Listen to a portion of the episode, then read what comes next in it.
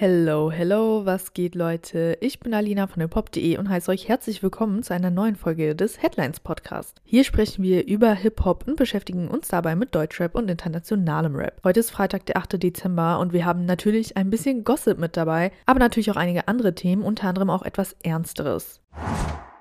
Und ich würde sagen, damit starten wir auch direkt rein. Es geht nämlich wieder um Diddy. Wer den Rapper und Labelchef die letzten Tage verfolgt hat, weiß, dass er sich mit zahlreichen neuen Vorwürfen konfrontiert sieht. Nachdem er von seiner Ex-Freundin und Sängerin Cassie in einem zivilrechtlichen Verfahren wegen sexuellen Missbrauchs angeklagt wurde, kamen vier zusätzliche Fälle hinzu. Angesichts der Schwere dieser Vorwürfe hat Diddy gestern ein Statement auf Instagram hochgeladen. Dort erklärt er, und ich gebe jetzt einfach mal wieder, was er sagt, dass er für seinen Namen, seine Familie und seinen Ruf kämpfen werde. Laut Diddy sei nichts von dem, was ihm zurzeit vorgeworfen werde, wahr. In den letzten Wochen habe er stillschweigend dabei zugesehen, wie Menschen versucht hätten, seinen Charakter und sein Vermächtnis zu beschädigen. Diese, Zitat, widerlichen Anschuldigungen gegen ihn seien nur das Resultat von Personen, die auf das schnelle Geld aus seien, so die Vermutung des Rappers. Die Kommentarfunktion unter dem Beitrag wurde deaktiviert. Da sich Didi und Cassie außergerichtlich einig geworden sind, hat die Sängerin ihre Zivilklage fallen gelassen. Aber die neuen Vorwürfe gegen den Rapper stehen weiterhin im Raum. Unter anderem wurde gegen ihn und zwei weitere Männer eine Klage wegen sexueller Nötigung erhoben erhoben. Darunter befinden sich der ehemalige Präsident von Bad Boy, Harv Pierre, sowie ein weiterer unbekannter Mann. Die Klägerin, die anonym bleiben möchte, behauptet, dass sie im Jahr 2003 im Alter von 17 Jahren von den drei Männern vergewaltigt worden sei. Gemäß den vorliegenden Gerichtsdokumenten, die von Hip-Hop DX eingesehen wurden, gibt die Klägerin an, Pierre und den dritten Angreifer in einer Lounge in Detroit getroffen zu haben, bevor sie mit einem privaten Flugzeug nach New York City zu Diddy's Studio flog. Dort sei sie angeblich mit Drogen und Alkohol überschüttet und nacheinander von den Männern vergewaltigt worden. Die Klage enthält zudem Fotos, die beweisen sollen, dass sie mit Diddy in seinem Studio war. Das nächste Thema wird kurios. Kaum jemand wird ja dieses Jahr um den Track Summertime von Contra K herumgekommen sein. Für den Hit, der auf Spotify schon über 35 Millionen Mal gestreamt wurde, hat Contra K bekanntermaßen den Lana Del Rey Klassiker Summertime's Sadness gesampelt. Dafür musste er sich natürlich auch die Rechte einholen und hat das wohl auf eine spezielle Art und Weise gemacht, wie Ruhe24 berichtet. Ruhr24 gibt an, dass Contra K in einem Interview erzählt hat, dass ihm ein handgeschriebener Brief zu dem Sample verholfen haben soll. Das Ganze soll wohl so abgelaufen sein. Er habe Lana Del Rey einfach per Post um die Sample-Rechte gebeten. Besagten Brief will Contra K außerdem selber handschriftlich verfasst haben. Und anscheinend, so zeigt zumindest das Ergebnis, hat das so gut funktioniert, dass er nicht nur die Sample-Rechte bekommen hat, sondern auch direkt ein Lana Del Rey-Feature. Immerhin sind beide ja auch bei Spotify als Interpreten angegeben. Das Interview zwischen Contra K und Ruf24 fand im Zuge der diesjährigen 1 Live Krone statt, aber es ist online nicht aufrufbar. Übrigens war Contra K ja dieses Jahr in der Kategorie Bester Hip-Hop oder R&B-Song nominiert worden, natürlich für Summertime. Gewonnen hat er aber nicht, da kam in 01099 und Chiago mit dem Track anders zuvor.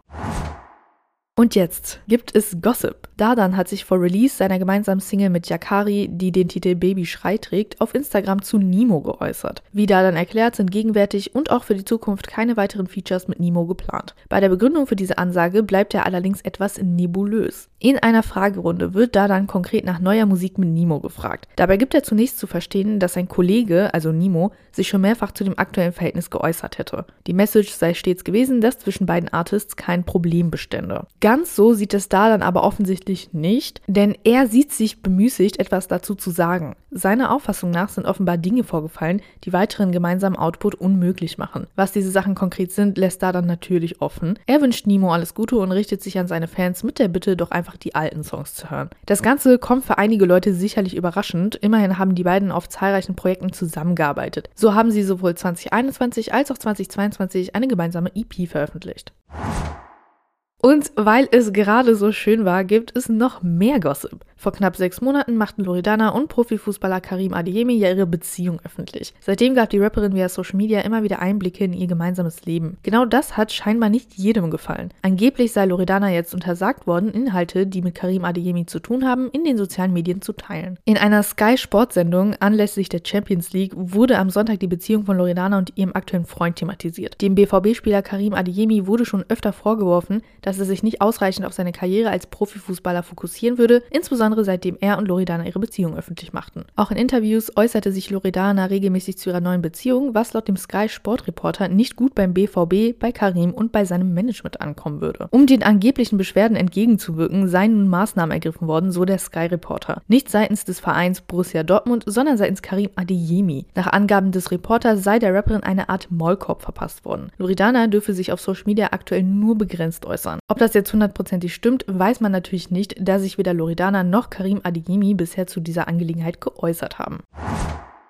Und zu guter Letzt sprechen wir noch über einen guten Zweck. Viva Con Agua sammelt aktuell Spenden für das Trinkwasserprojekt One Wash und hat dafür einen Auktionskalender aufgezogen. Bis zum 31. Dezember haben Kunstinteressierte die Gelegenheit, persönliche Gegenstände von prominenten UnterstützerInnen zu ersteigern. Hinter einer der Türen verbarg sich zum Beispiel ein von Otto Weikes persönlich angefertigtes Bild. Das Gemälde entstand während Chiagos diesjährigem Splash-Auftritt auf der Mainstage. Parallel zur Friesenjung-Performance malte Otto seinen berühmten Elefanten, die er Ottifanten getauft hat. Dieses Kunstwerk kann man im Rahmen der Aktion Aktion von Viva Con Agua ersteigern und das aktuelle Höchstgebot beläuft sich auf 2550 Euro. Der Beschreibung der Auktion ist zu entnehmen, dass der gesamte Erlös dieses Werkes dem Trinkwasserprojekt zugutekommen soll. Und damit sind wir am Ende der heutigen Folge. Wir hoffen, ihr konntet wieder einiges mitnehmen und freuen uns, wenn ihr dann im Januar wieder einschaltet, denn wir gehen in Winterpause und sind die nächsten Wochen erstmal nicht am Start, aber werden dann im Januar in neuer Frische, wie man so schön sagt, zurück sein und dann auch noch in einer etwas anderen Form auftreten. Wir hoffen, ihr schaltet dann wieder im Januar ein und wünschen euch damit schöne Feiertage.